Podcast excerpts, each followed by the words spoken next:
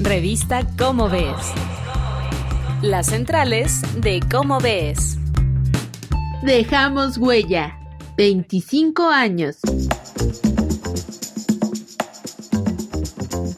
Amigos de Radio UNAM, ¿cómo están? Soy Claudia Ogesto. Ustedes lo saben, estas son las páginas centrales de nuestra revista favorita, la revista Cómo ves, que hoy está celebrando. Platícanos, Sergio, ¿qué estamos celebrando? Hola Claudia, este mes cumplimos 25 años en Cómo ves y de eso me gustaría hablarte hoy.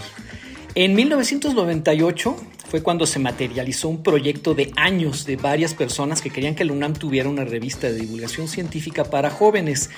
O sea, no dirigida a investigadores, no dirigida a la enseñanza de los programas de estudio de la secundaria y la preparatoria, sino una revista que te ofreciera, que le ofreciera al público todo sobre la ciencia en el tono de una conversación agradable.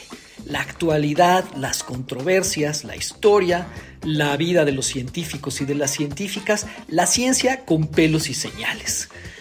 Creo que me han contado que fue Juan Tonda al que se le ocurrió ponerle a la revista ¿Cómo ves? Es una frase que transmite muy bien la idea de no imponer los resultados de la ciencia como si fueran una verdad absoluta que te tienes que tragar, sino ofrecerle al público la posibilidad de opinar e incluso de disentir. Otra buena idea que tuvo el equipo fundador de la revista fue pedirle a Estrella Burgos que fuera la editora.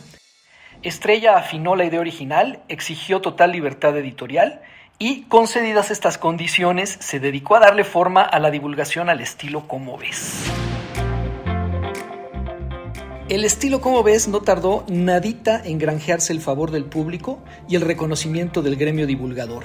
Y al poco tiempo ya nos habíamos ganado premios de la Cámara Nacional de la Industria Editorial y el premio de la Red Pop a proyectos de divulgación de impacto internacional, además de convertirnos en la revista universitaria más vendida en México.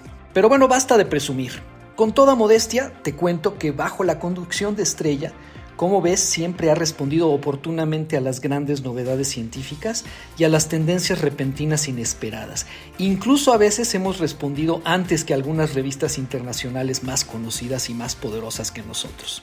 Estrella siempre cultivó muchos canales de información, asistiendo a las reuniones internacionales más importantes de la ciencia y su comunicación, además casi siempre pagada de su propio bolsillo. Y así es como se hizo del superpoder de husmear desde lejos los temas que serían importantes. Trabajar con el equipo que integró Estrella, además yo te puedo decir que es una delicia.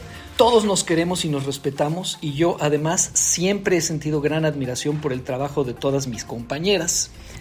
Casi siempre hemos sido mayoritariamente mujeres en el equipo de Cómo ves.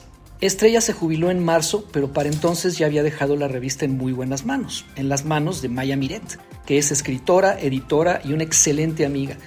Invitamos a Maya a trabajar con nosotros desde el año pasado, pensando que una persona tan reconocida y talentosa quizá no necesitaba ni quería un nuevo trabajo.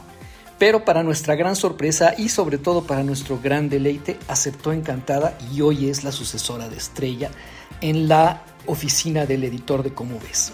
Bueno, nuestra querida estrella, nuestra admirada, querida y luminosa estrella murió en octubre, como tú sabes, Claudia, y creo que el mejor monumento para celebrar su vida, su obra y su maravillosa humanidad es que, como ves, a sus 25 años, vaya viento en popa.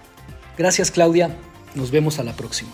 Así es, nuestra revista favorita, la revista Cómo ves, cumple 25 años. A todo el equipo le mandamos un abrazo y una felicitación gigante y que sean muchos años más.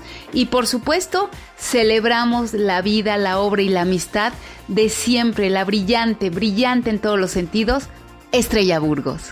Nos escuchamos en las próximas centrales de Cómo ves, por lo menos los próximos 25 años. Esto fue una producción de la Dirección General de Divulgación de la Ciencia, UNAM. Revista Cómo ves.